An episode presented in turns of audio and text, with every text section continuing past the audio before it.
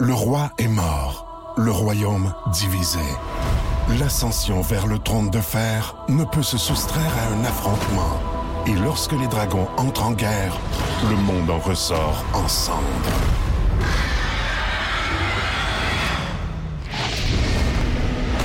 Entre deux factions, tous devront choisir. La Maison du Dragon, nouvelle saison, à regarder en français dès le 16 juin sur Crave.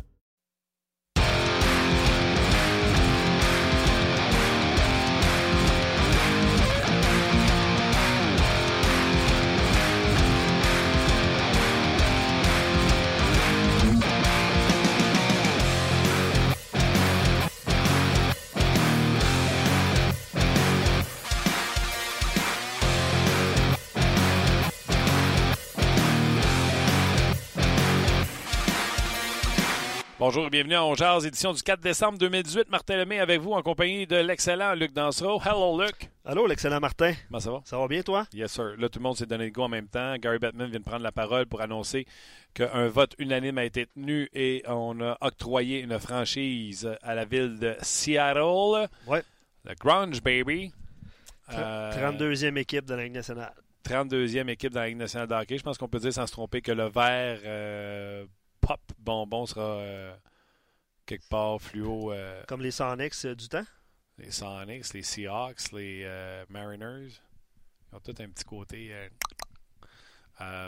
donc, Seattle sera la 32e franchise inscrite dans la Ligue nationale de hockey. Gary Batman est en train de tenir son point de presse. On va finir au courant là-dessus. Des changements dans la formation du Canadien qui se sont entraînés ce matin. Euh, Pekka a fait un retour dans la formation et c'est Delaurier qui est laissé de côté. Du côté de la défensive, aucun changement semble être apporté. Luc, si j'ai manqué quelque chose, tu me l'as dit. On va en parler dans quelques instants avec euh, Marc Denis. Nicolas Derry est donc laissé de côté pour euh, Pekka. Vous pouvez déjà commencer à réagir. Jolson a commencé à patiner du côté du Canadien de Montréal. Lui qui s'était brisé le visage avec une rondelle, fracturé la face, comme on dit. Euh, donc, Émission chargée, je pense. Donc, euh, oui, c'est ça. C'est euh, voir Éric Bélanger oui. parler de l'actualité dans le nationale de hockey et entre autres cette équipe à Seattle. Vous avez des questions pour Éric, ne vous gênez pas. Par la suite, Marc Denis va venir nous jaser. Euh, lui qui est en train de discuter présentement au moment où on se parle avec The Coach, Claude Julien. Et par la suite, on aura un petit quickie, comme on dirait, Luc. petit quickie. Euh, Stéphane Leroux va venir nous jaser de euh, ces joueurs qui ont été sélectionnés pour Équipe Canada Junior ou qui ont été invités, devrais-je dire, au camp d'entraînement. Oui, pas mal de, de du Canadien, de la LHMQ aussi. On aura l'occasion d'en parler un petit peu plus tard, comme tu viens de le dire, avec Stéphane. Oui, donc euh, tout ce beau monde-là sont à venir. Puis réagissez sur nos pages. Hein, tu as parlé de PK qui devrait remplacer Deslauriers.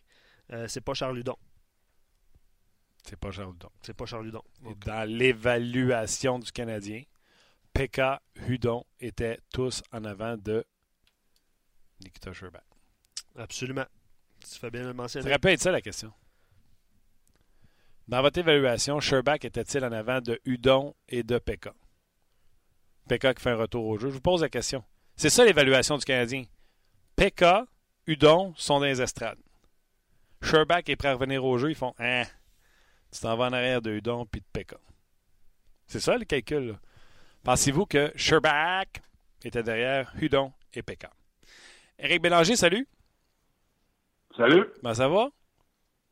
Ça va bien, vous autres? Oh, très bien. Euh, première réaction à, à, chaud, Eric. Euh, présentement, Gary Batman tient son point de presse pour annoncer euh, l'arrivée d'une nouvelle franchise, une 32e équipe qui se sera, qui se postera du côté de Seattle. Un vote unanime. Première réaction? Euh, pas surpris des gens qui sont en place.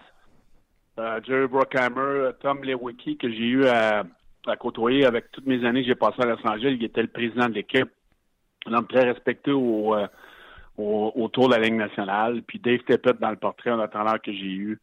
Il y a beaucoup de bon monde en place. Puis je pense que ça fait longtemps qu'on parle de Seattle. Mais moi, le problème que j'ai avec ça, c'est qu'il y a d'autres franchises qui vont pas bien. Puis on en rajoute un autre.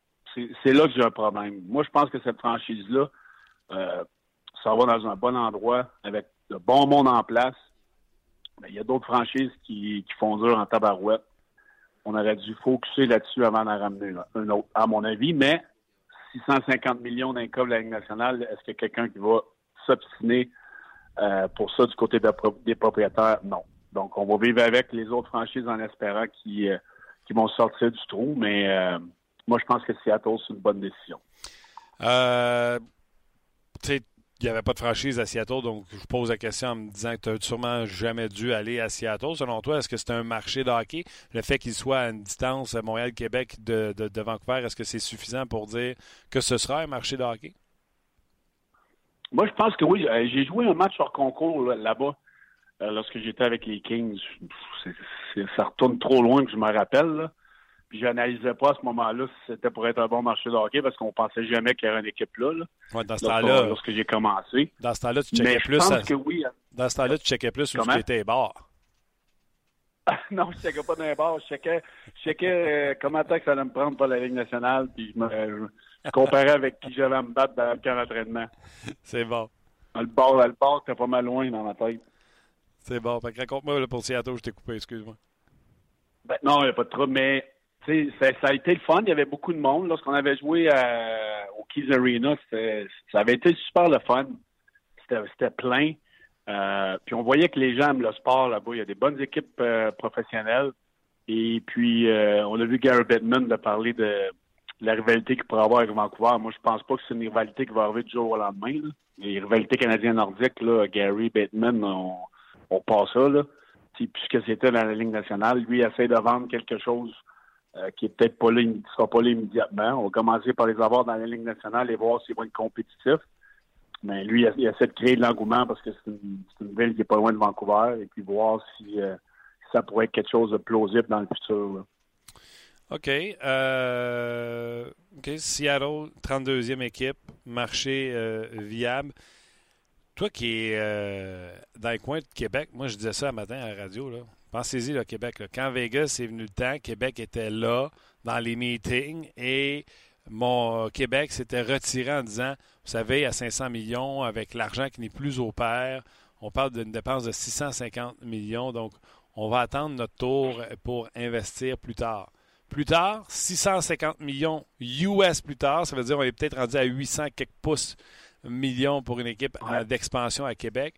Est-ce que tu penses que euh, la franchise qu'il pourrait avoir à Québec commence à avoir du plomb dans l'aile? pas mal.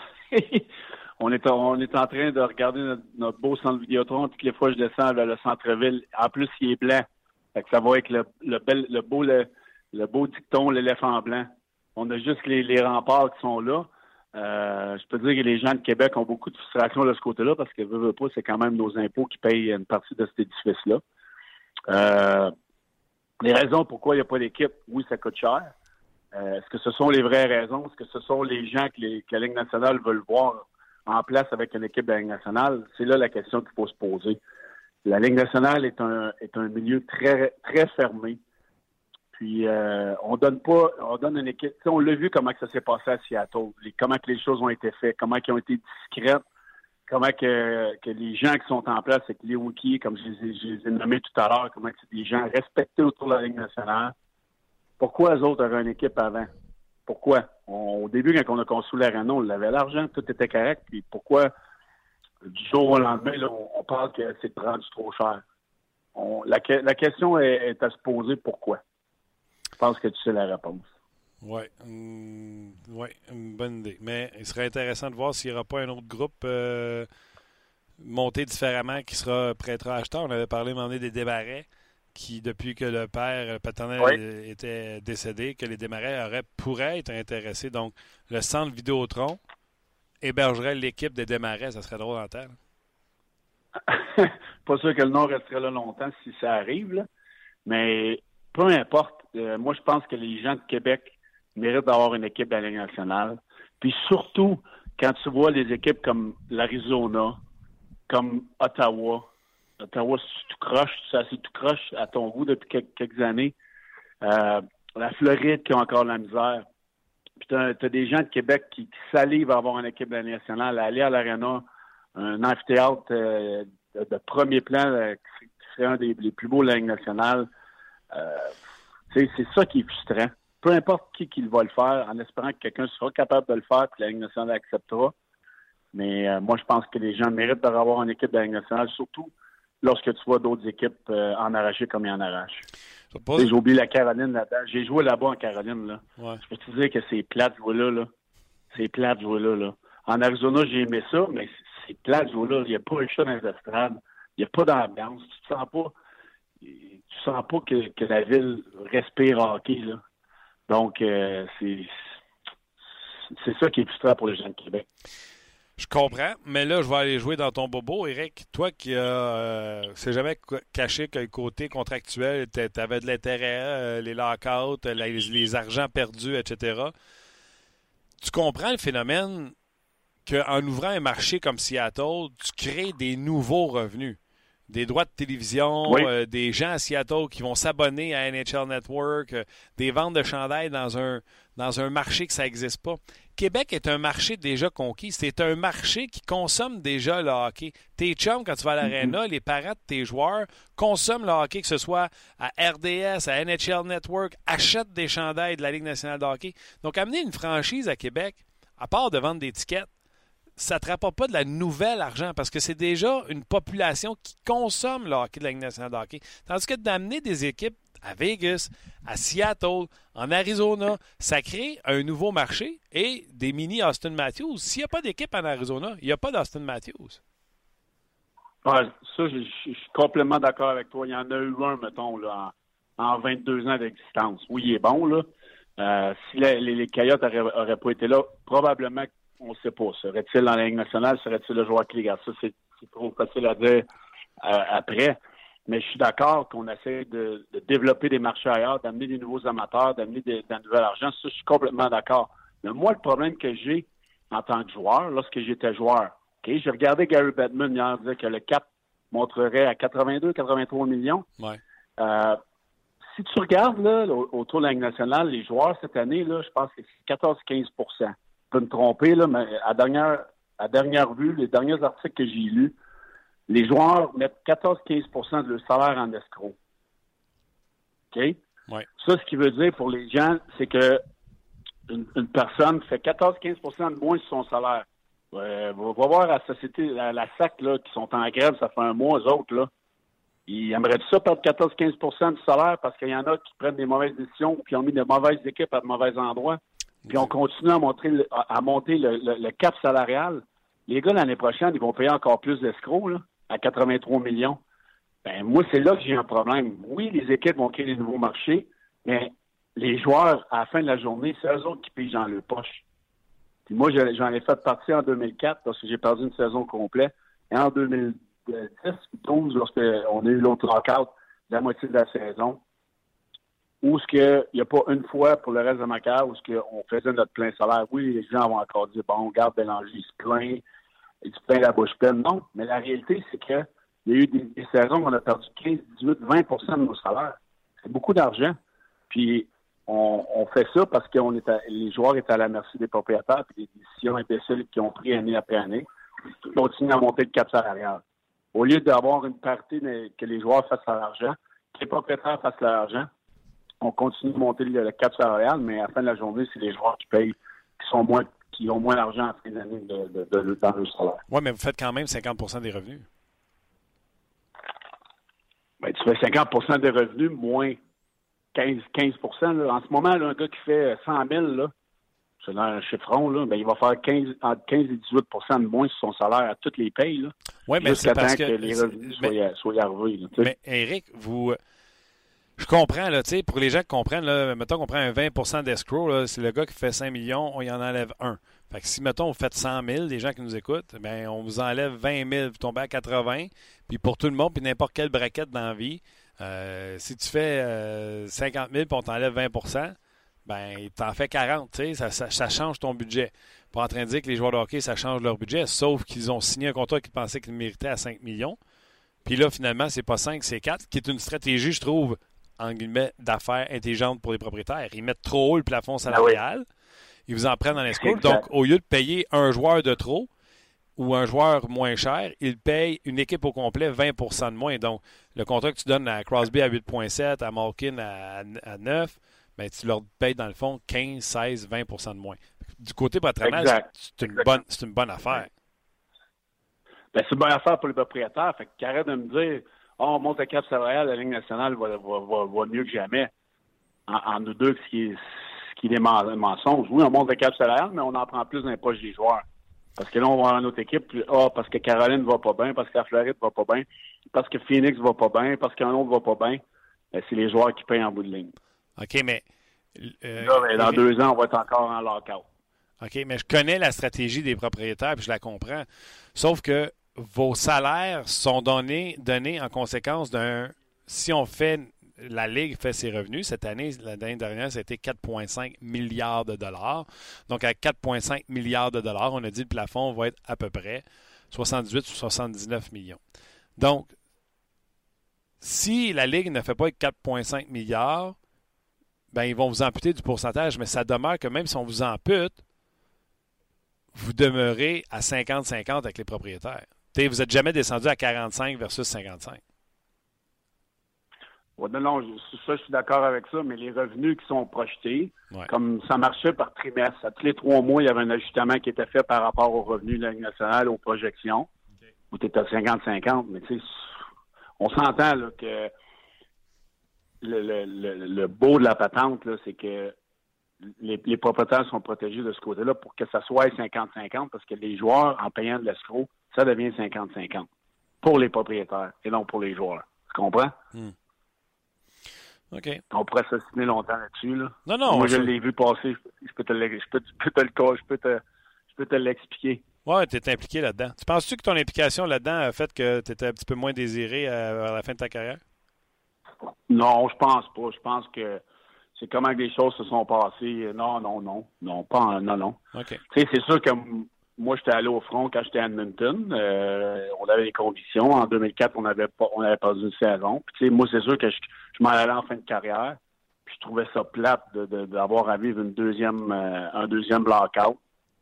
Euh, c'est, tough, là, perdre une année. J'avais perdu une année à 24 ans, je crois. Puis, j'en perdais un. J'étais en train d'en perdre un autre vers la fin de ma carrière. Je trouvais ça difficile, mm-hmm. Je me disais, euh, puis là, le message, c'était toujours euh, faites-le pour les jeunes qui s'en viennent, faites-le pour les jeunes qui s'en viennent, faites-le pour les jeunes qui s'en viennent. Je pense qu'en 2004, les gars qui étaient à la fin de la retraite, ils s'en sacraient pour les jeunes qui s'en venaient. Là. Oui, il y a ça. Il y a beaucoup de joueurs qui l'ont fait pour ça. C'est un autre département, ça. L'unité chez les propriétaires n'était pas la même chez les joueurs parce que les joueurs sont tous à des moments différents dans leur vie, tandis que les propriétaires sont tous sur un pied d'égalité avec leur équipe, leur propre franchise. OK. Exactement. Eugene Melnick n'était pas là, absent euh, de la rencontre des propriétaires. Ça, c'est une franchise qui va pas bien. Et ça, ça pourrait être une franchise qui, euh, pourrait déménager, mais même si Melnick n'a dit qu'il n'est pas à vendre. Et ce serait peut-être ça la, solution pour Québec. Mais il ne vendra pas ça une bouchée de pain. Ça te dérange-tu, toi, que moi, je trouve ça un peu bizarre? Je trouve que ça rajoute au roman Savon que euh, Eugene Melnick n'est pas là. Roman Savon qui a commencé à passer avec ses menaces à son entraîneur, échanger Carlson des, son premier choix. Qui, tu comprends-tu? Le, le, roman savon bizarre des, sénateurs se poursuit avec la non-présence du propriétaire à rencontre des gouverneurs. Y a-t-il une raison qui est sortie de, du pourquoi il n'était pas là? Pas encore, hein? Rien vu là-dessus. Il voulait, il voulait être à la Montréal, voir le club. ben, voulait-il pas faire face à la musique par rapport à, à la nouvelle arena? Je pense que les propriétaires et Gary Bettman euh, savent qu'il y a un projet peut-être d'un nouvel arena. Je ne suis pas sûr que Melnick est enclin à ça. Il avait l'air à avec la ville et, et, pas mal tout le monde en place dans cette euh, dans cette saga-là. Écoute, c'est de, mauvaises décisions après de mauvaises décisions. Moi, je pense qu'il voulait pas euh, aller faire face à la musique devant les autres gouverneurs, les, autres propriétaires de la Ligue nationale et Gary Bettman, à savoir qu'est-ce qui se passe avec l'arena. Gary Bettman en a parlé comme quoi que c'était un, processus complexe qui pouvait prendre un petit peu plus de temps. Euh, écoute, c'est un propriétaire, c'est un arena qui n'est pas très euh, très très vieille là, du côté de, Canada. Là, on, pousse en, vouloir en bâtir un autre euh, dans le centre-ville. À un moment donné, ça coûte des sous pour un propriétaire. Je peux le comprendre. donc, cette situation-là est encore bizarre une franchise qui était quand même assez solide, qui là, depuis quelques années, s'en va dans la mauvaise direction. on, oblige quasiment Melnick de construire une nouvelle arena pour survivre. Donc, j'ai hâte d'avoir le, scénario dans cette situation-là, mais c'est des deux côtés, je pense que c'est difficile d'avoir la vérité de ce qui, vraiment, vraiment ce qui se passe. Est-ce que Melnick veut vraiment avoir une équipe euh, construire une arena aux centre-ville? Veut-il euh, jouer la game de faire monter les enchères et déménager son équipe ou veut-il vraiment la garder? Moi, je pense que c'est les trois scénarios envisageables présentement du côté des sénateurs. Lequel sera-t-il à la fin? Je ne sais pas. Il y a plus de 20 ans, M. Melnick. Euh, Veut-il vraiment vivre ce stress-là quotidiennement pour, euh, pour continuer à faire de l'argent? Parce que je suis pas sûr que les sénateurs, c'est une barre en bout de ligne. donc, euh, j'ai hâte de voir les décisions qui seront prises de ce côté-là. Es-tu sûr que ça peut marcher à Québec et que les propriétaires peuvent faire de l'argent? Euh, je pense pas que les propriétaires vont faire beaucoup d'argent, non. Parce que je t'aurais dit, pourquoi pas te mettre avec des boys, là, qui. des anciens, là, puis acheter ça, vous autres, là. dans le baseball, on voit ça, les G-Eaters, que ça achète des équipes de baseball, puis les anciens joueurs, ça, ça fait des consortiums, puis ça achète, euh, ça achète des équipes parce que ça a l'air que c'est payant. Vous n'arrêtez pas de le dire. Les propriétaires font du cash. Fait que pourquoi pas l'acheter, le club, Eric? Ben, si j'avais fait l'argent de G-Eater, peut-être que je passerais, là. Mais euh, c'est sûr que, écoute, Québec, à mon avis, serait un, marché qui, aurait besoin d'avoir de l'argent de, retour dans le coffre, euh, comme les, moins les, équipes moins bien entières dans la Ligue nationale, comme les, Phoenix, comme l'Arizona, comme les, euh, la Caroline, comme la Floride. Le, consensus qui a été fait dans, dans, la dernière convention collective il y a un pourcentage qui est remis à certaines équipes. je pense que les Nordiques seraient probablement dans, le top 5 à, recevoir d'argent, à mon avis. C'est comment tu veux développer un marché plus gros que Québec, c'est difficile. OK, ben, mais, ça reste à voir. Prévoir ça, tu sais, euh, Bélanger, Biron, euh, Coupe de Boys, des anciens qui, aiment la région de ah Québec. Ah oui, des anciens. OK. ça, serait, ça serait le fun. Ben moi, je te le souhaite. Tu vas-tu te nommer, t'auto-nommer coach ou tu resteras en haut? Je sais pas, là, je verrai qu'est-ce qui reste sur sa table. Parce que si je me nomme coach, je, je, me, donne un job, mais il faut que je me mette dehors pas longtemps après. C'est pas facile de se mettre dehors soi-même. Il y a ça. Puis, tu sais, si on prend le monde de Québec, on va faire tu mettre Patrick Roy dans cette gang-là? Puis lui, d'après moi, il aime ça avoir le contrôle pas mal. Ouais, pas mal. Fait que, euh, il va falloir qu'il mette un petit peu d'argent lui aussi. Hein. Ouais. On va le voir, Pat. Une coupe de pièces lui avec, d'après moi, il est capable. OK, donc si. Mais si on démarrer en arrière d'un autres, vraiment, on serait solide. Oui, écoute, les démarrer avec un, regroupement d'anciens joueurs qui mettent la pièce là-dedans, ça peut pas être pas pire. Ça pourrait être très le fun. Oui. Alors, jase, là. Tu serais-tu intéressé? Quelqu'un, tu un groupe t'approche et puis dit Eric, mets une coupe de pièces avec nous autres, là, puis embarque dans une équipe à Québec, t'embarques-tu? C'est sûr, sûr, sûr, sûr. C'est sûr que j'embarque. J'aime trop le hockey, j'ai trop connu de bonnes et de mauvaises organisations. Euh, puis si je vis ici, je serais, je serais contre pour vouloir euh, embarquer là-dedans puis que, puis que ça marche. C'est sûr, sûr, sûr que j'aurais un, intérêt. Ouais, puis si ton équipe gagne pas de face-off, tu seras encore plus con. Si? Si ton équipe gagne pas de face-off, tu seras encore plus con. J'engagerais quelqu'un d'autre pour ça d'abord. OK. Hey, euh, actualité, euh, on a appris que Chuck Fletcher était nouveau GM à Philadelphie. Euh, et on a nommé Rick Wilson pour venir assistant coach à, Axtall. Ça, c'est-tu le premier coup dans l'aile d'Axtall? Ben, Wilson était, était au Minnesota avec euh, Fletcher toutes ces années-là. Ouais. Tu sais, c'est le, le, Boys Club. On ramène le même monde, puis lui était avec, puis l'autre était avec. Puis là, dans, dans, dans, cinq, dans cinq, six games, si les Flyers vont pas bien, qu'est-ce que tu penses qu'il va arriver? Ben, Fletcher va ramener un de ses boys, puis... Euh, comme ça que la roue marche, là. C'est pas ce que tu connais, c'est qui tu connais. C'est pas compliqué, là. Puis euh, Fletcher, moi, je l'ai connu un petit peu au Minnesota. Il m'avait échangé à, Washington. Euh, écoute, il était là 8-10 ans. Il n'a pas fait grand-chose avec Minnesota, là, avec, une équipe qui avait quand même un bon budget, un propriétaire euh, présent qui voulait gagner. Donc, ce que j'en pense, c'est la même chose que d'habitude. On ramène le même monde, puis on espère que ça va, ça va être moins pire qu'avant. Et non meilleur. On veut que ça soit moins pire. C'est ça la philosophie. OK, mon chum, je te laisse aller. 32e équipe de la Ligue nationale de hockey euh, dans la Ligue nationale de hockey à partir de 2021-2022. L'équipe de Seattle, en terminant, tu penses qu'on va avoir autant de succès que Vegas? Mais on a-tu parlé des. Euh, j'ai pas marqué que ça. je crois que le repêchage d'expansion va être un petit peu plus différent, je crois. Hein? Non, ce serait les mêmes euh, barèmes qu'on a dit. Là, la, même chose? Le, point de presse vient de terminer, là, mais euh, on avait dit en, amont que ça allait être les mêmes paramètres. Bon, mais tant mieux. C'est sûr qu'on on, on, va avoir une équipe plus compétitive que les, Columbus puis le Wild Minnesota. Les équipes sont arrivées dans les années 99.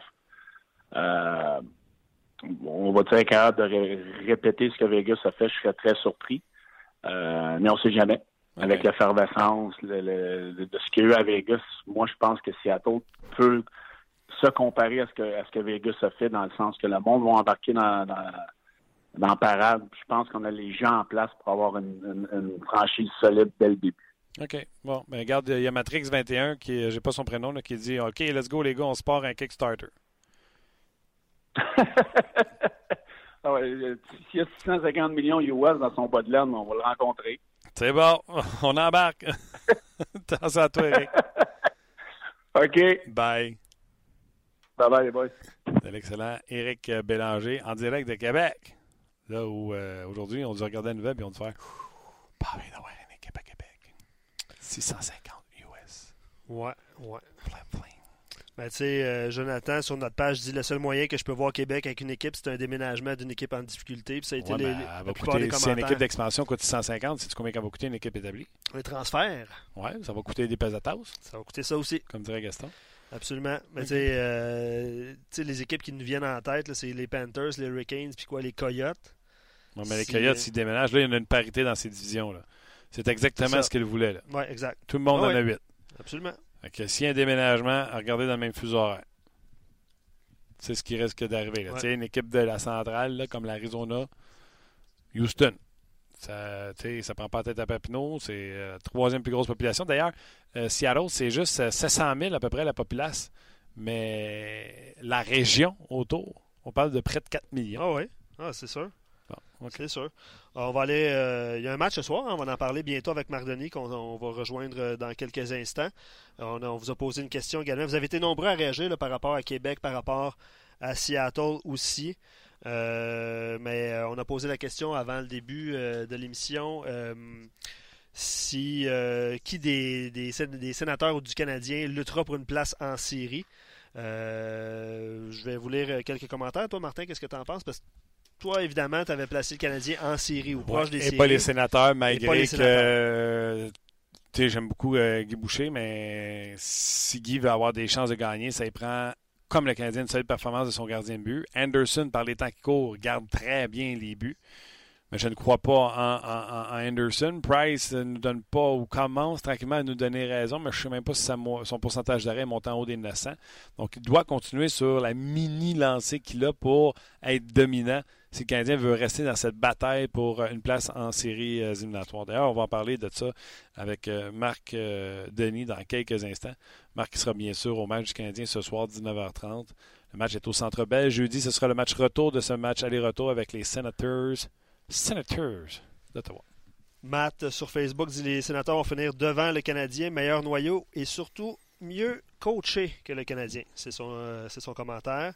Euh, je te demanderai pas ton opinion là-dessus, Martin. Ben, je peux, tu peux me donner quand même. Je ben, si j'avais le choix entre les deux coachs, je prendrais Guy Boucher. OK. Euh, Nicolas Pichette, les Canadiens vont finir en bas des sénateurs. C'est triste à dire, mais il faut admettre la réalité. Euh, comme tu l'as dit, les sénateurs ont trois victoires de suite, donc euh, ça va bien par les temps qui courent, mais il y a eu, euh, ils marquent beaucoup de buts, en accordent beaucoup également. Tu, sais, tu parlais de, devant le filet aussi, là, vous parler de ça avec, avec Éric Bélanger pour la, future franchise des, de Seattle. je ne sais pas s'il va y avoir un Marc-André Fleury disponible. Seul le temps nous le ben, dira. Seul le temps nous le dira. puis il y, en a d'autres des gardiens des, des, équipes qui marchent à deux gardiens de but. Là, c'est pas là le repêchage, là, mais tu sais, a Riné Saros. Oui, Buffalo également. Là. Buffalo m'a emmené voir deux gardiens de but. Bref. On va rejoindre Marc Denis. Salut Marc. Hey, salut vous autres, comment ça va? Ça va très bien toi-même? Oui, merci de votre patience. Euh, le Canadien a choisi de patiner à 11 heures maintenant à domicile. Hein. Fait que disons que ça, ça a envoyé une balle courbe à notre, euh, notre préparation d'avant-match. Fait que c'est rare qu'à midi pile, euh, je suis prêt à vous jaser. Pas de problème. Garde, nous, on s'ajuste. Euh, Éric Bélanger, Mardeni, Mardeni, Éric Bélanger. D'après moi, on a un bon show pareil. Mais, hein, Eric, il est bon.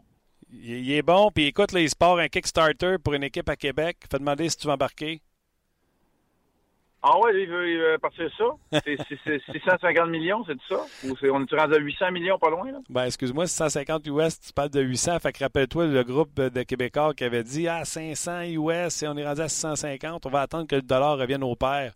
Ils l'ont-tu dans les dents, maintenant? Ouais, au moins bien. Eric, euh, écoute, il reste à l'affût en plus avec son, son club midget d'espoir, puis... Euh, il est appliqué, Eric, à Québec. Oui, il y aura déjà des talents à, recruter. Euh, OK, Eric, euh, veux-tu commencer avec le Canadien? un commentaire sur Seattle qui a reçu leur franchise à l'unanimité? Ben, écoute, c'est sans surprise euh, que ça se fait. C'est un marché. c'est le prochain pour moi, ça va être Houston. c'est un des gros marchés surtout dans le, Pacifique Nord, le, Northwest euh, des États-Unis, qui n'avait euh, pas été exploité encore. Alors non, c'est pas une grande surprise pour moi, euh, que ce soit à l'unanimité non plus. groupe de propriétaires solides, des plans qui sont déjà avancés, puis un équilibre dans les divisions puis dans les associations. Alors non, non, j'ai pas de surprise là pour moi. Puis c'était le prochain pas logique. Maintenant, je sais pas. C'est la, la question que je me pose, puis je sais qu'il n'y a pas de réponse, mais tu finis l'expansion en Amérique du Nord? Les prochains, ce ne sera pas des déménagements en Amérique du Nord, puis on regarde peut-être en Europe, on regarde où pour la prochaine expansion?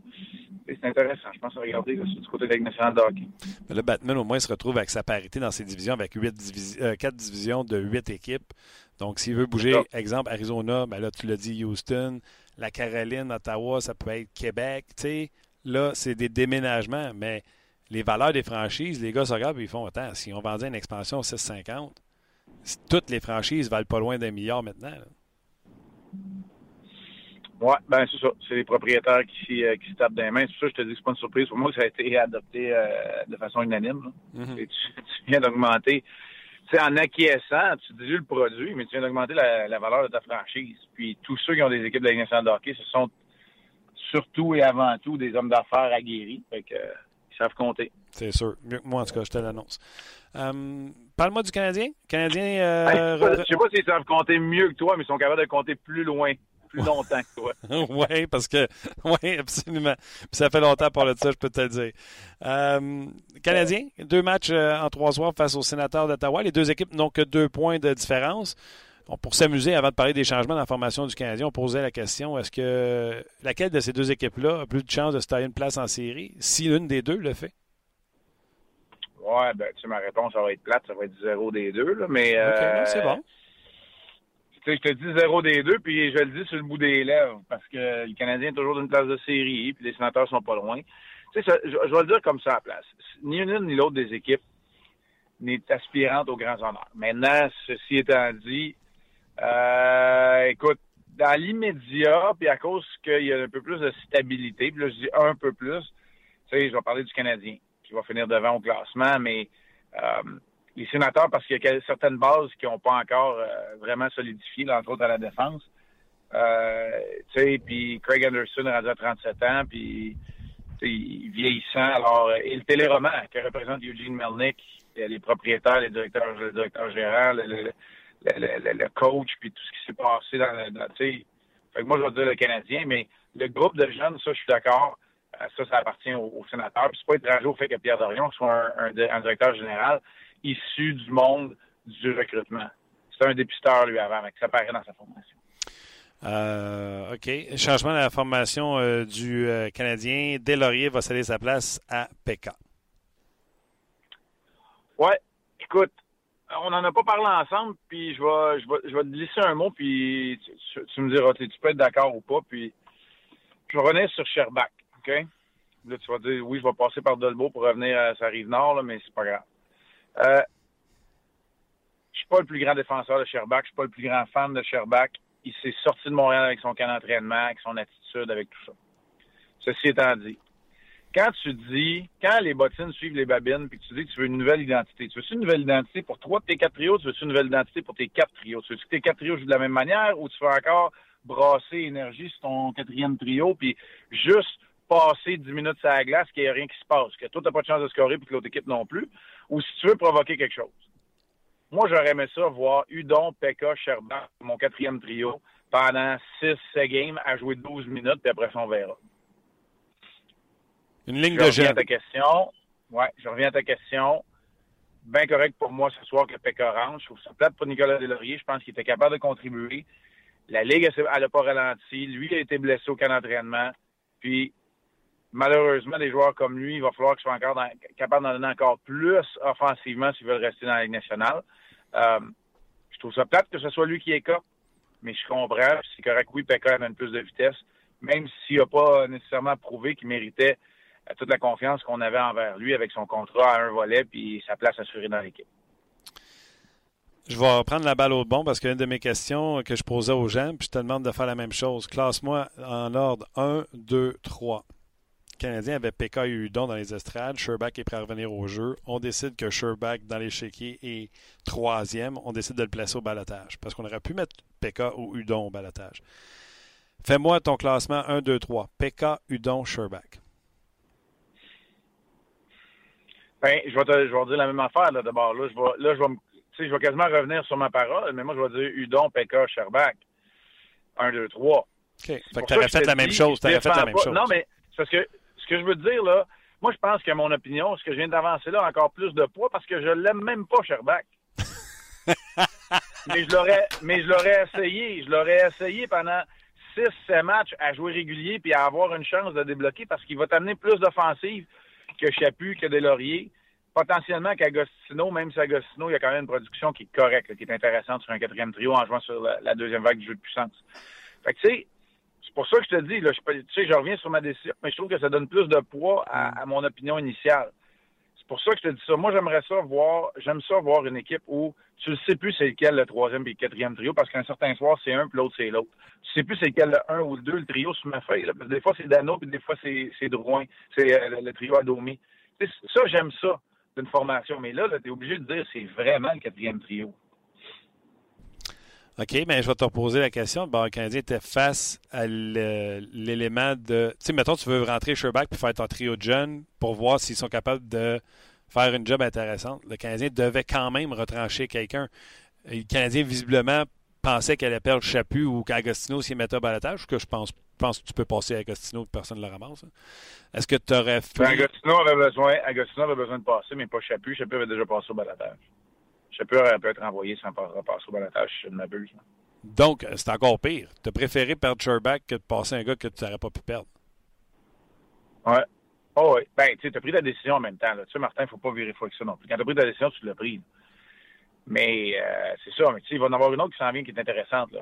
Noah Jolson a pratiqué aujourd'hui avec sa- ses coéquipiers encore. Euh, S'il revient cette semaine, tu l'envoies-tu à Laval? Tu pas besoin de balotage. Tu sais, au lieu de, de faire un, une assignation pour euh, remise en forme, où tu es obligé de le payer au salaire national puis de retrancher un autre joueur, est-ce que tu l'envoies jouer une semaine ou deux à Laval avant de prendre ta décision? Ou ben non, si tu coupes les ponts tout simplement, puis tu soumets, exemple, Schlemko au balotage, ou tu fais une transaction pour euh, Jordy Ben, s'il y a quelqu'un qui en veut, ou, euh, ou tu envoies Xavier Wallet au balotage. Il va y avoir une autre décision qui s'en vient qui ressemble à celle-là. Mais euh, non, non, la décision est prise dans le cas de Sherbach. C'est comme ça que je le vois. Mais il y avait d'autres décisions qui pouvaient être prises, ça c'est sûr. OK. Les gens sur Facebook, on va vous inviter à venir nous rejoindre sur notre page rds.ca.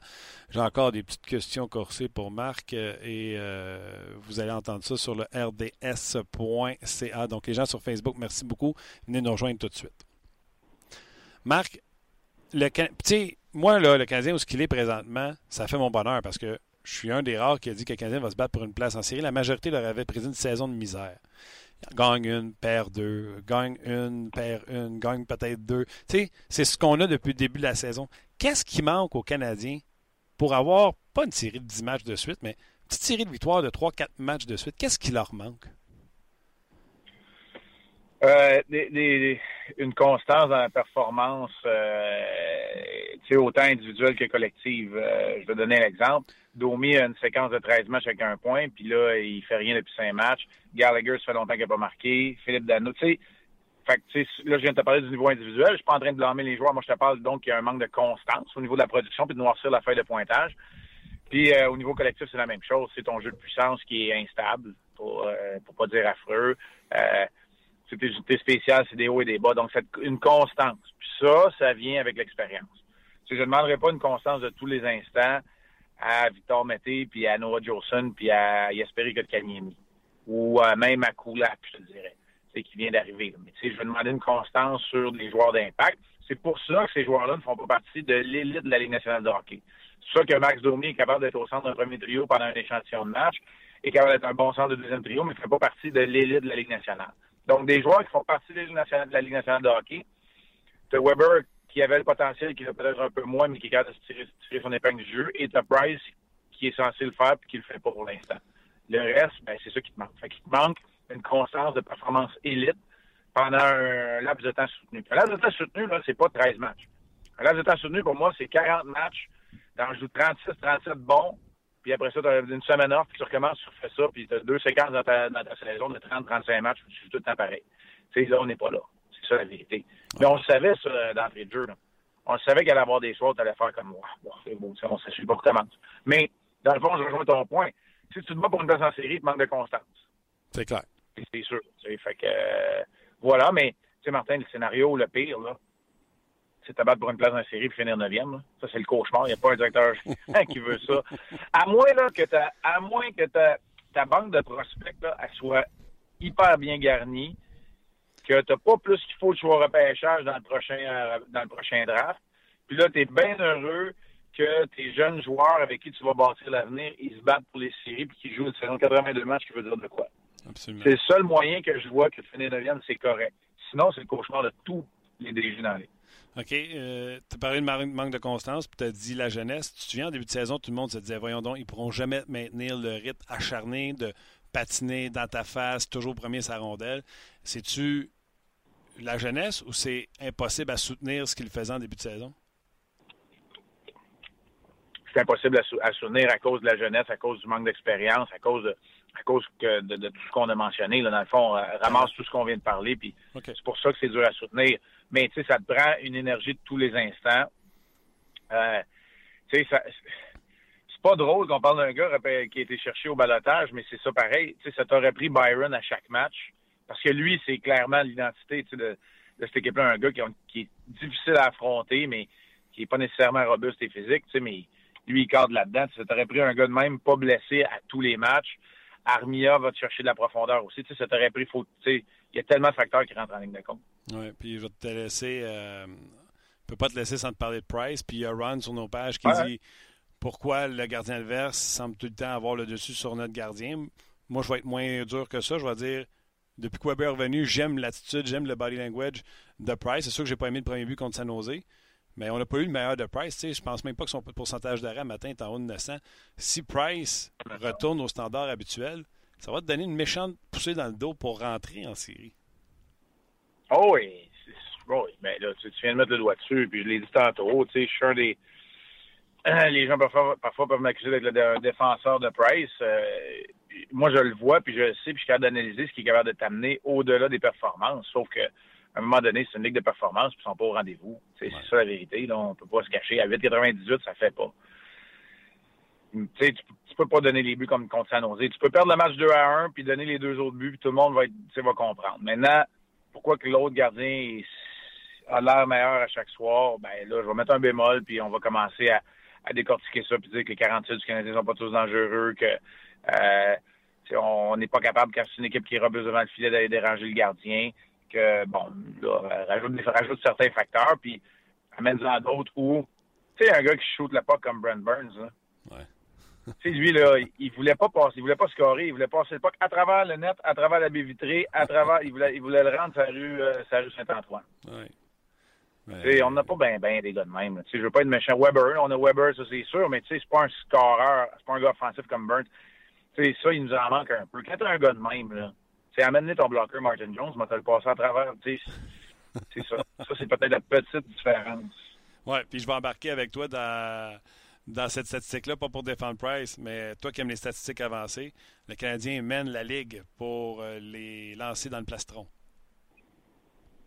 Ah ouais, ça, puis... Euh, ouais, mais tu sais, ça en même temps, tu vois-tu, Martin, là, je vais dans l'autre bord, je vais dire, ouais, mais donne le crédit au gardien de s'être bien déplacé, d'être bien positionné. Ben, C'est ça. C'est un, petit, c'est un petit peu tout ça. C'est un petit peu. Euh, c'est une multitude de facteurs. C'est, mais, mais en même temps, je reviens puis je dis, tu sais, Price, c'est sûr qu'il sait lui-même. Il faut que ce soit mieux que ça. Il faut que ce soit mieux que le 98. Il faut que ce soit mieux que de laisser le premier but à Justin Brown. Il faut que ce soit euh, au bon moment. Puis, tu sais, je pense pas que Price, comme au début de l'année, te coûtait des matchs. Je pense que là, c'est plus, il s'est stabilisé. Mais là, tu sais, il a volé une coupe, là, peut-être à Calgary et à Vancouver. Là, sans en voler un. Idéalement, ton gardien n'a pas besoin d'en voler, mais c'est correct qu'il soit parmi les étoiles de la rencontre. Absolument. Idéalement, là, quand ton gardien de but est l'étoile numéro 3 de la rencontre, c'est parfait. Ça veut dire qu'il est très bien joué, mais qu'il n'a pas volé le match. C'est numéro 1. Marc, un grand plaisir encore une fois. On rappelle les rendez-vous. Le match est à 7h30. Tu seras à l'émission d'avant-match, bien sûr? Oui, l'émission d'avant-match est écourtée aujourd'hui parce qu'on a une gang d'autres RDS qui font un travail exceptionnel aujourd'hui, qui sont en nombre depuis 9 h ce matin jusqu'à 7 h. C'est de 5 à 7. Je vais faire une apparition, une exceptionnelle apparition dans 5 à 7. C'est pour une bonne cause aussi, c'est pour le Télédon aujourd'hui du Canadien. Oui. Alors, euh, voilà. Donc, euh, présence écourtée dans l'avant-match, mais euh, un petit extra dans le 5 à 7. Parfait. Tu suivras la statistique que je t'ai parlé. Là, si tu suis la colonne, la colonne, c'est LDP, lancé dans le plastron. Lancé dans le plastron? OK. Parfait. Ciao, mon Dans, dans le plastron. Bye, Marc. Salut. Bye. C'était Marc Denis. Ouais, C'est quelqu'un qui est gain de se partir une colonne LDP. ben là, tu viens de le faire? Lancé dans le plastron. Tu viens de le faire. Pourtant, euh, le numéro 14 euh, n'est plus dans l'organisation du Canadien. C'était le, c'était le 14, l'ancien 21. L'ancien 21, qui est Gianta. Gianta. Ouais. Gianta, Ouais, j'arrive, raison. ça puis T'as raison. T'as raison.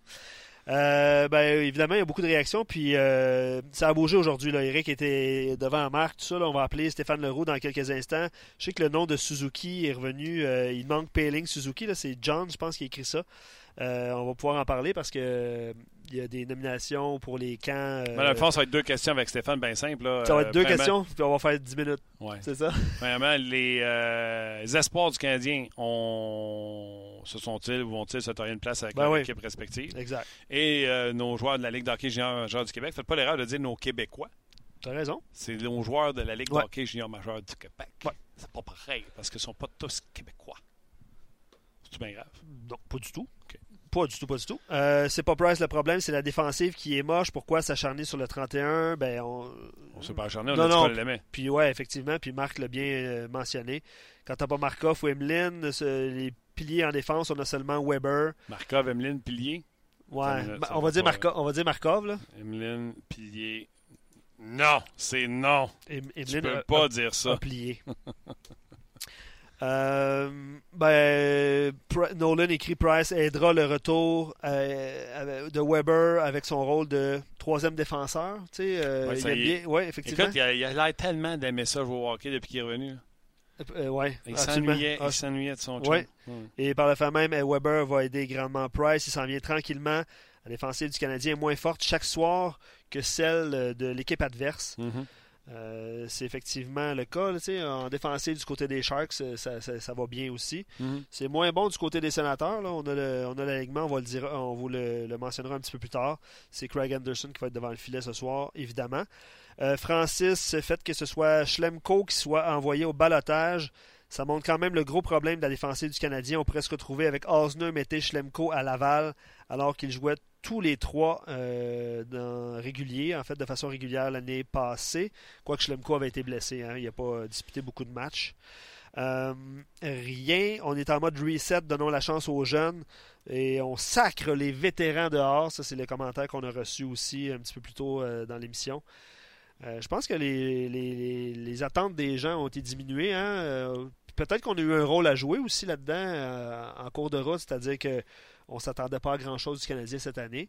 La personne ne peut chialer. là. Ben non, absolument. La personne qui peut appeler puis chialer, on chiale. On dit qu'on aimerait ça qu'un tel joue mieux, un tel joue mieux. La personne qui peut chialer, c'est celle qui a dit Hey, ils vont finir premier dans la ligue. Là, tu chiales parce qu'ils ne sont pas là. Ouais. Mais si tu as dit qu'elle allait finir dernier, puis ils jouent en haut de 500, puis ils ont une dernière place en séries éliminatoires, ils sont au-delà de tes espérances, visiblement. Exact. L'expérience Vegas aura servi le Canadien qui s'était fait ramasser ses médias sociaux. Tu il faisait pas le poids contre Vegas, tu te souviens? Ouais. Aujourd'hui, euh, il souhaite la bienvenue à Seattle et il mentionne qu'ils ont un match revanche à disputer, un match revanche de 1917, là où, si je ne me trompe pas, le Canadien avait perdu la Coupe Stanley face au Colin, j'ai cherché le nom un matin, de Seattle. Mais lui, c'est une encyclopédie, peut-être qu'il s'en suit. Stéphane Leroux, salut. Salut Martin. Comment s'appelait l'équipe de Seattle qui a déjà gagné une Coupe Stanley? Et boy, les Pilots? Non, ça commence par M, il me semble. Les... C'est pas les Marauders, quelque chose comme ça? Hmm, Je vais aller voir. je suis mêlé. là, Discu- parce que discuter, je, je veux vais pas, aller je voir. veux pas dire Mariners parce que c'est l'équipe de baseball, puis là, j'ai j'ai juste ça dans la tête. là. Je vais revenir. J'ai cherché un matin justement avec euh, Jonathan Roberge à la radio. Comment ça va, mon chum? Ça va bien, toi? Ça va très bien. Euh, premièrement, j'invite les gens à écouter ton podcast encore une fois euh, cette semaine spécial, euh, je pense, sur les joueurs qui, sont, qui ont été invités au, euh, au, championnat junior. Un podcast toujours intéressant à suivre. Ça, c'est un. Deux, parle-moi donc de ces joueurs de la Ligue de hockey junior majeur du Québec qui ont été invités. Ben, écoute, il y en a huit joueurs de la Ligue de hockey junior majeur du Québec qui sont au camp. Premièrement, je pense qu'il faut se réjouir de ça. L'an passé, on n'en avait que trois. Tu te souviens, à cette date-ci, on jasait, toi et moi, puis on se disait comment ça se fait qu'il y en a juste trois. Et moi, je réponds toujours la même chose. Ce sont des cycles. L'année d'avant, il y en avait eu neuf. L'année passée, on a eu trois. Cette année, on en a eu huit. Alors, l'année prochaine, il y en aura peut-être juste quatre. Je pense pas. Je pense que l'année prochaine, ça va être une bonne année aussi, mais on peut pas. euh, faut, faut faire avec ça pour prendre un anglicisme, comme on dit. Alors, ces huit bonhommes-là, ben, il y en a six qui sont euh, originaires du Québec, qui ont grandi dans Hockey Québec, et deux autres qui viennent des Maritimes. Euh, les deux des Maritimes, c'est Noah Dobson et Jared McIsaac, deux défenseurs. Dobson joue avec Batters, McIsaac avec Halifax. Les deux défenseurs québécois, Pierre-Olivier Joseph des Islanders de Charlottetown, le frère de Mathieu Joseph, qui a joué avec l'équipe Canada Junior il y a deux ans et qui fait très bien avec le Lightning comme recrue cette année. Euh, L'autre, c'est Nicolas Baudin, un choix de première ronde des Blackhawks de Chicago, qui lui n'a jamais joué dans le programme canadien, que ce soit les moins de 17, les moins de 18. Euh, on, dit, on dit de lui le développer sur le tard un peu, mais il fait très bien avec les voltigeurs de Drummondville cette année.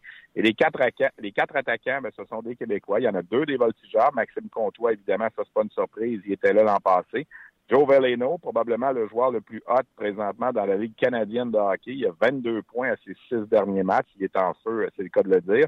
Raphaël Lavoie des Moussets d'Halifax et bien sûr Alexis Lafrenière de l'Océanique de Rimouski, qui va être le seul joueur de 17 ans au camp, euh, le plus jeune, mais euh, pas le moins talentueux, ça c'est sûr. On n'a qu'à se référer à cet été où il a été le capitaine de l'équipe canadienne des moins de 18 ans au tournoi Linka Gretzky. Il a été le meilleur compteur de l'équipe, deuxième meilleur du tournoi. Euh, des joueurs de 17 ans qui, se taillent une place avec l'équipe Canada Junior, il n'y en a pas beaucoup. Du Québec, encore bien moins. Dans les 20 dernières années, il n'y en a eu qu'un seul, c'est Jonathan Drouin en 2013. Avant ça, il fallait remonter à Vincent Le Cavalier en 1998. Alors, euh, Lafrenière, on va lui donner toutes les chances. J'ai bien l'impression qu'on aimerait qu'il soit dans l'équipe, mais on lui fera pas de cadeau non plus. Et dans son cas, ben, évidemment, il y aura toujours possibilité de se reprendre l'an prochain, puisque lui, il n'est pas admissible avant 2020. Tu sais, des fois, Martin, là, il y a des gars de 17 ans qui viennent au camp d'équipe Canada Junior, euh, sont retranchés parce qu'ils sont pas prêts à jouer avec les, les, les gars de 19 ans. Et l'année d'après, ils sont pêchés dans la Ligue nationale en première ronde, puis ils ne reviennent plus jamais au camp. Le dernier en liste à qui c'est arrivé, c'est le défenseur Jacob Chikrin des Coyotes de l'Arizona. Euh, il avait été retranché à 17 ans, il l'avait pris de travers, comme on dit, puis il n'est jamais revenu, on l'a jamais revu. Alors lui, il jouera jamais, il n'a jamais joué pour l'équipe Canada Junior. Dans le cas de la Franière, ben, c'est sûr que l'an prochain, il va être non seulement là, mais il va être un des leaders de l'équipe à 18 ans. Euh, Et c'est ça aussi qui est le fun cette année. Les, les, dans les huit gars qui ont été choisis pour aller au camp, il y en a cinq qui ont soit 17 ou 18 ans. Alors, ces cinq bonhommes-là, si jamais ça fonctionne pas cette année, il y aura toujours possibilité de se reprendre la prochaine. La, la, la Frenière, c'est le cas à 17 ans. La Voix à 18 ans. Mais Kaisak à 18 ans. Dobson à 18 ans. Puis Veleno à 18 ans. Alors, pour ces cinq-là, euh, c'est pas la dernière chance. Les trois autres, ben là, à 19 ans, eux, ils n'ont pas le choix. Euh, Pierre-Olivier Joseph, Nicolas Baudin, Maxime Comtois, eux autres, c'est, leur dernière chance. Combien vont faire l'équipe? J'aime à penser euh, cinq, au moins. Euh, écoute, Comtois, je pense que c'est. Il n'y a, pas à moins d'une blessure. Là. Écoute, c'est un des. Il y a trois vétérans qui étaient admissibles de l'an passé à revenir. Pour l'instant, Robert Thomas est toujours avec les Blues de Saint-Louis. Les Blues ne l'ont pas officiellement prêté à l'équipe. Alors, il n'y a que lui et Alex Formanton qui ont gagné une médaille d'or l'an passé qui sont là. Euh, donc, lui va être là, c'est sûr. Moi, je pense que Noah Dobson et Pierre-Olivier Joseph euh, font partie du top 4 là, de, la défensive de l'équipe canadienne. Dobson, avec ce qu'il a accompli avec le Titan Acadie Batters à la Coupe Memorial, je pense qu'il est très en très bonne position. Dans le cas de Joseph, ben écoute, c'est un bon défenseur, c'est un choix de première ronde. Puis en plus, euh, Jim Holton, l'entraîneur des Islanders de Charlottetown, va être un des adjoints de Tim Hunter, l'entraîneur du, euh, Canada cette année. Donc, ça va sûrement aider. Je pense que pour ces trois bonhommes-là, c'est plus là que pas là. Toi, on s'entend, c'est là. Ensuite, j'ai l'impression qu'il n'y aura pas de place et pour Isaac et pour Baudin. Moi, je me dis, là, quand je regarde les 12 défenseurs qu'on a invités, euh, il y en a un des deux, je pense, qui va être retranché. Euh, est-ce que ce sera McIsaac? Est-ce que ce sera Baudin? Je pense que c'est le camp qui va faire foi de tout. Donc, si on en met un de ces deux-là dans l'équipe, on est rendu à quatre. Là, on s'en va après ça avec les trois autres attaquants, Lavoie, Veleno, Lafrenière. Moi, j'aime à penser qu'il va en avoir au moins un de ceux-là qui va faire l'équipe, peut-être deux. Écoute, si les trois faisaient l'équipe, ce serait merveilleux, mais euh, ça c'est pas un gars comme Raphaël Lavoie, je pense qu'il est un peu vulnérable. Euh, ça va moins bien ces temps-ci, depuis qu'il euh, depuis quelques matchs, il marque un petit peu moins. Puis lui, c'est vraiment un, shooter. Là. Lui, s'il marque pas, euh, ça va être difficile de trouver une place dans l'équipe. Alors, il va falloir qu'en début de camp, dans les matchs contre les étoiles universitaires, euh, ça rentre de son côté, comme on dit.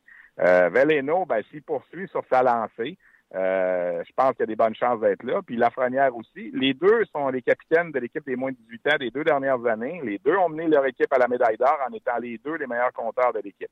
Alors, si tu veux faire une progression logique, euh, ils sont rendus à l'autre niveau. Euh, la question, ça va être pour Lafrenière, ben, à 17 ans, est-ce qu'on va on va lui donner un grand rôle ou est-ce que ça va être un gars de quatrième trio qui va pouvoir jouer peut-être sur une deuxième attaque massive? On verra. Écoute, les statistiques qu'il a, ça fait, ça fait de lui un des meilleurs compteurs. écoute, il est dans le top 10 des, des compteurs du hockey junior canadien, pas seulement québécois, canadien. Alors, c'est certain qu'il il a sa place là, il l'a pas volé.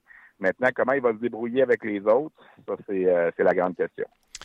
OK. Euh, Baudin, un choix de première ronde des Blackhawks de Chicago. Euh, l'autre que tu as dit qui est Sababo, la défensive, mais Kaisak, on parle d'un de quelle équipe?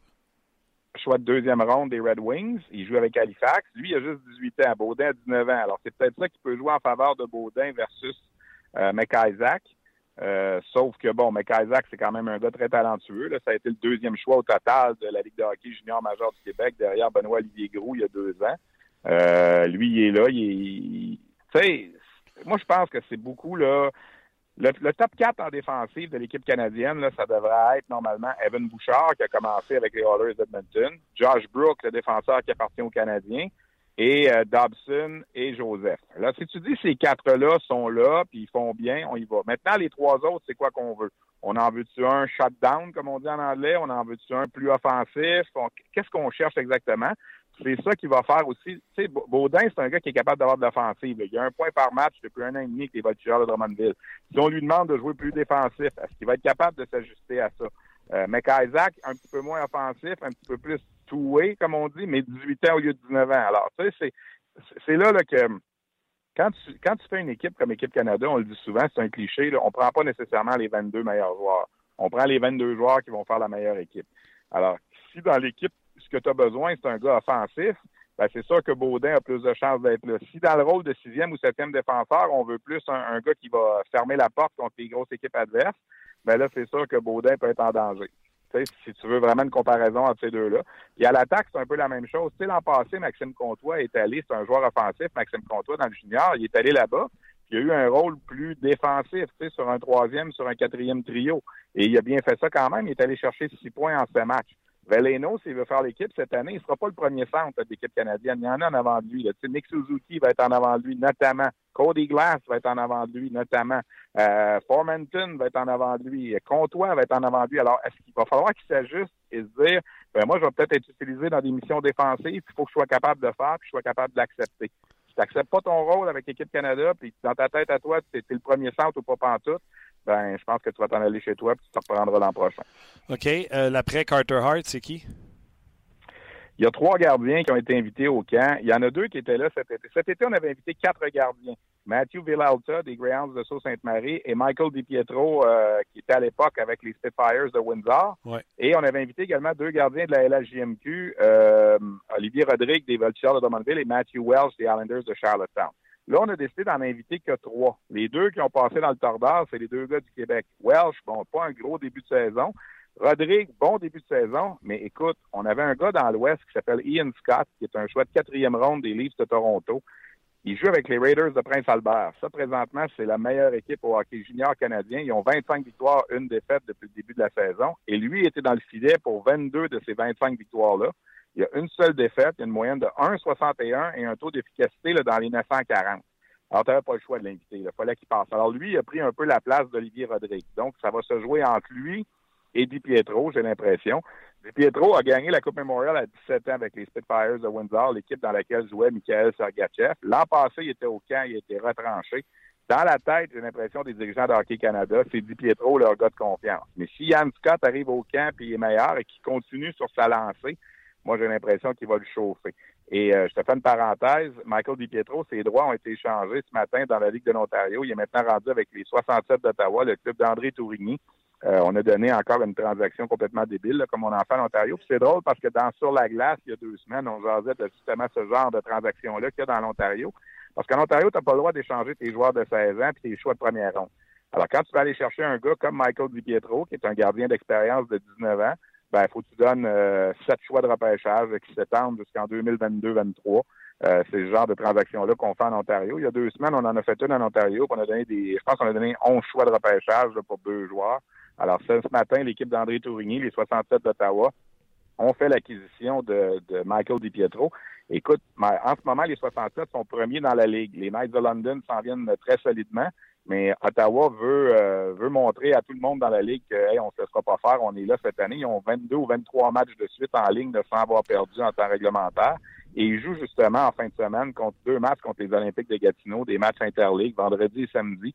Alors, ça va être les débuts là, de Di Pietro avec les 67 d'Ottawa contre les Olympiques de Gatineau vendredi soir à l'Arena Robert-Gartin. Alors, pour les gens de l'Outaouais, ben, peut-être une chance de voir, premièrement, les 67, c'est le fun pour les gens de Gatineau de les voir à l'œuvre. C'est l'équipe de l'autre côté de la rivière. De renouer avec André Tourigny et de voir possiblement à l'œuvre peut-être celui qui sera le gardien numéro un d'équipe Canada Junior cette année. Intéressant. Yann Scott avec Toronto il commence à écœurer. Le Dubus avec euh, ses choix lointains qui, euh, qui vont aider euh, son équipe. Dans le cas de Ouais, ben écoute, Scott, Scott là, honnêtement, là, il sort un peu de nulle part. Il n'était pas au cas d'été, mais quel début de saison. Puis ils ont deux gars, Prince Albert. Il y a un autre gars qui a été invité, Brett Leeson, un gars de 19 ans. il n'était pas au cas d'été, lui non plus. Il a 27 buts en 27 matchs depuis le début de la saison avec les, Raiders de Prince Albert. Alors lui aussi, on y a fait une place. Il y a quatre joueurs, dans le fond, qui sont, qui sont invités là, sur la liste de 34 d'hier qui n'était pas au camp estival. Puis ça, des fois, ça arrive. L'an passé, le Maxime Comtois n'était pas allé au camp estival. Drake Batterson n'était pas allé au camp estival. Les deux ont été invités au camp de décembre, au camp de sélection finale, et les deux ont fait l'équipe. Écoute, Batterson a marqué 7 buts pour le Canada l'an passé dans le tournoi. Puis on le voit, il est déjà rendu dans la Ligue nationale cette année. Alors, ça va vite. Là. Et euh, Leeson et Scott, euh, ce sont deux gars là, qui, grâce à leur début de saison, ont, tout simplement pas donné le choix aux dirigeants de Hockey Canada de, de les amener au camp final de sélection. Dans le cas de Michael Di Pietro, ça donne deux bons jeunes gardiens dans les filières avec euh, Thatcher Temco qui n'a pas joué cette année en raison de blessure. Et là, tu parles de Michael euh, Di Pietro. OK. Avec... On l'a vu, euh, Demko, il était là en fin de semaine avec. Euh, Scott? Ouais, les, blanc. Il est venu dans la Ligue américaine en fin de semaine. Il, était l'adjoint à. Bon, Backman. un blanc là, qui était là en fin de semaine à la place Belle. Pardon? C'est Backman, c'est Comet Utica. Oui. Oui, c'est ça, exactement. on, essayait de te souffler les réponses, mais tu réfléchissais tout haut. Et voilà, ça arrive des fois. Ben oui, ben oui. Ben écoute, comme je t'ai comme je t'ai présenté, quand on fait affaire avec une sommité comme ça qu'elle connaît autant, ça se peut que des fois on mélange deux noms. Stéphane, euh, je te parle, je suis assis dans ma voiture au centre d'achat, alors j'ai pas de papier en avant de moi. non, puis au, nombre de noms que tu as nommés depuis le début de l'émission, on va te pardonner celui-là, il n'y a pas de problème. écoute, il n'y a personne, regarde, je suis même pas allé voir sur nos pages, mais il n'y a personne, c'est sûr que les gens euh, boivent tes paroles. Euh, en terminant, Steph, et toujours pas de note dans le parking du centre d'achat. Pratiquer, euh, profiter de la journée du Black Friday qui a été extensionnée. Euh, non, mais il faut que je magasine un peu hein, pour les cadeaux de Noël parce que moi, je m'en vais pendant un bout de temps. Là, puis je ne pas ça aujourd'hui, je suis dans le trouble. Ouais. Les espoirs du Canadien, il y en a-tu pas mal qu'on va pouvoir voir au championnat mondial junior puis les comparer aux meilleurs pour voir si le Canadien finalement ont des bons jeunes joueurs? Martin, ça va peut-être être un record pour le Canadien cette année. On va attendre de voir la composition finale des équipes, là, mais on aura l'occasion d'en reparler. Là, il y en a deux qui ont été invités pour le Canada, puis normalement, les deux sont dans l'équipe, Josh Brook en défensive et, Nick Suzuki à l'attaque. Suzuki avait été dans les derniers retranchés l'an passé à 18 ans. On, s'en formalisait moins parce que, bon, c'était un espoir de Las Vegas à ce moment-là, mais là, on va le surveiller de plus près, évidemment, la semaine prochaine, mais dans les plans, lui, il est là cette année, c'est sûr. Peut jouer autant comme euh, joueur défensif que joueur offensif. Josh Brook, écoute, un très bon cas avec le Canadien. Le coach de l'équipe, c'est son coach à Moose Tim Hunter. Fait que je peux pas voir Josh Brook qui serait pas dans l'équipe. Ce serait toute une surprise. Alors, on règle ça pour le Canada. Il y en a deux. Quand tu t'en vas du côté américain, Ryan Paling va être là, c'est sûr. Il était déjà là l'an passé. Est-ce que le gardien Caden Primo sera là et sera le numéro un de l'équipe américaine? Ça, ça va se décider à leur camp à eux, mais moi, j'ai été voir jouer Primo il y a quoi, trois semaines à Burlington. Il était de passage là avec son équipe de Northeastern et l'entraîneur-chef me disait que selon lui, sans manquer de respect aux autres gardiens, Primo a toutes les chances cette année à 19 ans d'être le numéro un de l'équipe américaine. C'est quand même un choix de septième ronde du Canadien. Là. Alors, c'est intéressant pour euh, les espoirs du Canadien. Alors là, on, est, on serait rendu à quatre. Euh, Ikonen, malheureusement, est encore blessé pour la Finlande. Il ne sera pas là, mais Jesse Ilonen devrait jouer pour la Finlande. Ça fait cinq. Euh, Olofsson devrait jouer pour la Suède. Ça fait six. Euh, Romanov devrait jouer pour la Russie. Ça fait sept. Est-ce que le Canadien va prêter Kotkaniemi? On verra, mais en tout cas, on est rendu quand même à 7, là, fort possiblement, qui ont de très bonnes chances. Ça va être 6 ou 7 probablement, et si jamais Kotkaniemi est là, ça sera 8. Le record pour le Canadien, c'est 6. Alors, il y a des chances que le, Canadien, cette année, ait une représentation record au championnat du monde de hockey junior. Oui, mais j'ai hâte de voir euh, le défenseur Romanov et euh, le centre Olafsson. Ben, Romanov, écoute, Martin, je l'ai vu jouer trois fois dans la série entre les Russes et l'équipe de... Faut que je te raconte une anecdote rapide. J'en ai, euh, j'en ai parlé un petit peu l'autre jour. je l'ai vu jouer trois fois à Oshawa, les deux matchs au Québec, à Sherbrooke et à Drummondville. Évidemment, il ne connaissait pas. Quand Trevor Timmons l'a repêché, il nous l'avait décrit un peu comme un genre d'Alexis Emeline. Euh, moi, la, la, comparaison que j'ai trouvée, puis c'était tellement drôle parce que le match à Drummondville, le gars à qui je l'ai comparé, il était à Saint-Estrade puis il le surveillait. Moi, j'ai dit c'est un Francis Bouillon, trois pouces de plus. Ah oui? OK. Et Francis Bouillon travaille évidemment maintenant au développement du Canadien. Il était dans les estrades. Martin Lapointe était assis à côté de lui. Timmons était là. Écoute, il y en avait sept du Canadien qui étaient là ce soir-là. Là. Serge Boisvert, Donald Odette, tout le monde était là. Et quand j'ai dit ça, un peu, pas un peu à la blague, j'étais mi-sérieux, mi... Puis Francis, il m'a regardé, puis il m'a dit, sais-tu, Steph, c'est pas fou. Tu sais, puis Martin Lapointe est parti à puis euh, ils se sont comme regardés les deux en se disant, ben, écoute, ça fait du sens. Alors, euh, Francis Bouillon, il jouait junior à 5 et 8, 5 et 8 et demi dans ce coin-là. Euh, ben, sais, il a l'air gros sur la glace, même s'il a juste 5 et 11. Quand je l'ai vu jouer la première fois, j'ai écrit sur Twitter, il se déplace bien pour un gros bonhomme. J'ai reçu à peu près 4-5 messages. Ben là, il me joue juste 5 et 11. C'est parce qu'il a l'air, il a l'air large, il a l'air trapu un peu, là, puis il a l'air, euh, on y a parlé après le match à Sherbrooke interprète, évidemment, parce qu'il parle pas beaucoup anglais. Je pense qu'il comprend plus ce qu'il veut le dire, là, mais euh, c'est un gars là, qui, qui, est un peu sur un, projet, comme on dit. Mm. Mais j'ai hâte de voir parce que ma seule inquiétude dans son cas, Valérie Dragin, l'entraîneur des Russes, d'habitude, lui, son club, c'est pacté de joueurs de 19 ans. Alors là, Romanov a 18. J'ai posé la question, c'était ça ma question. Est-ce qu'il pense que Dragin va le prendre pareil, même s'il n'a que 18 ans? Euh, il avait pris Sergachev à l'époque à 18 ans, mais je pense que Sergachev est beaucoup plus talentueux que Romanov. Mais euh, il, a, plissé un peu des yeux. Je pense qu'il est au courant de ça. Mais écoute, c'était probablement le meilleur défenseur ou un des deux meilleurs de l'équipe russe qui a fait sa tournée en, sol canadien. C'est sûr que les défenseurs russes n'étaient pas tous là. Il y en a qui sont dans la KHL, il y en a qui jouaient dans l'Ouest et tout ça. Mais euh, moi, je pense qu'il a des bonnes chances d'être là, dans, l'équipe russe. Si c'est pas cette année, ça va être l'an prochain. Mais c'est un, un gars intéressant, je dirais, pour le Canadien. On va voir comment il va se développer, là, mais s'il y a la, moitié de la carrière de Francis Bouillon, ça va déjà être bien. Qu'est-ce que tu en penses? Ben écoute, euh, puis tu sais, je me suis moi-même mis mon propre pied, puis je porte des doses dans la bouche. Quand je t'ai dit, euh, Dubus, tu sais, un bon coup avec son gardien de but, Yann Scott, quatrième ronde. Et pourtant, j'ai parlé plus tôt, j'ai, je pense pas que j'ai écrit, mais Caden Primo, moi, de ce que, pas je vois, de ce que je lis, parce que j'ai pas vu Primo jouer, c'est un futur pour moi, gardien but numéro un de la Ligue nationale d'hockey avec ce que je lis. Fait que le Canadien ben, en septième ronde auront fait tout un coup. Il y a une chose de sûr, en tout cas, il y a une chose de sûr. Il, il en rapporte plus qu'un choix de septième ronde à date. Il n'y a pas de doute. L'an passé, il a été parmi l'équipe des recrues de la NCAA. C'est un bonhomme, là, quand je l'ai rencontré là, il y a deux semaines, je l'ai trouvé vraiment sympathique, euh, terre à terre, sans fou d'être un choix de septième ronde. Lui, il veut montrer qu'il est capable de jouer. J'ai posé la question, ouais, mais là, Carey Price est là pour huit ans. Il a répondu, bah, tu sais, il n'y a rien qui arrive pour rien dans la vie. Puis, euh, tu sais, je pense que c'est un gars, là, c'est pas pour tout de suite qu'il une primo. S'il finit son université, là, c'est 2021 qui arrive à, à Laval ou à Montréal. Alors, tu sais, c'est, euh, dans, son cas, là, c'est, du long terme. Mais écoute, quand tu as un espoir de septième ronde comme ça qui devient possiblement le gardien numéro un de l'équipe américaine, ou en tout cas un des deux gardiens, c'est euh, toute une prise. Là, on, on, a, le, on a le, marteau facile pour taper sa tête quand ils trompent. Quand ils en font des bons, je pense qu'il faut le dire aussi. Puis pour l'instant, je pense que Primo, là, écoute, l'entraîneur de Jim Madigan, l'entraîneur de Northeastern, il a carrément dit que c'est un vol pour le Canadien. Oui, non, puis euh, je suis d'accord euh, je suis d'accord pour Primo. Mais regarde, on, verra. Puis comment j'aime ça, le mettre en perspective, c'est mets Primo au repêchage, combien de passes ou le prochain, puis sort en première. Ah, en tout cas, il sort dans les deux. c'est sûr qu'il sort avant la septième. Mais tu sais, il y a toutes sortes de choses qui se passent des fois.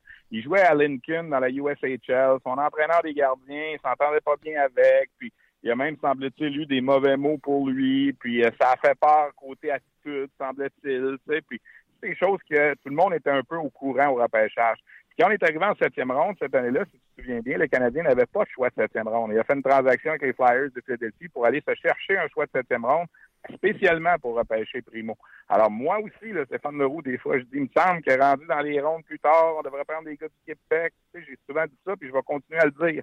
Mais quand on sort un comme ça, s'il devient ce qu'il peut devenir, ben, euh, écoute, on a fait on a fait une blague à Hockey 360 quand on a présenté le, reportage. Je sais pas si tu l'as vu.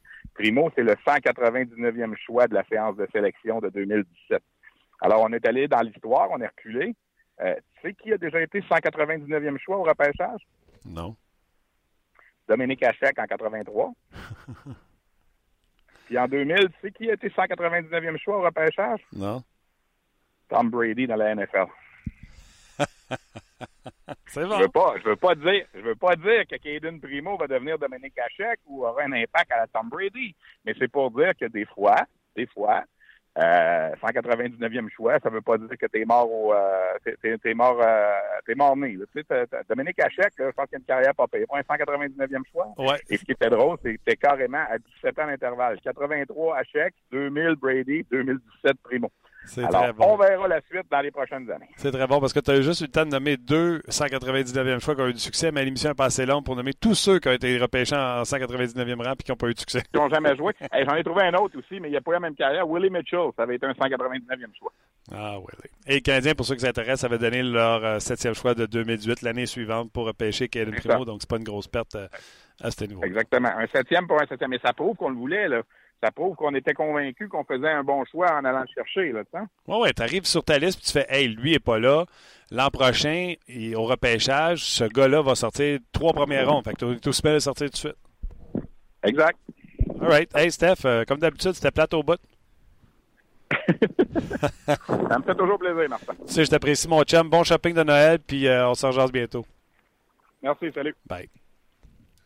C'est drôle parce que je sais pas si Steph entend, puis non, non il entend plus.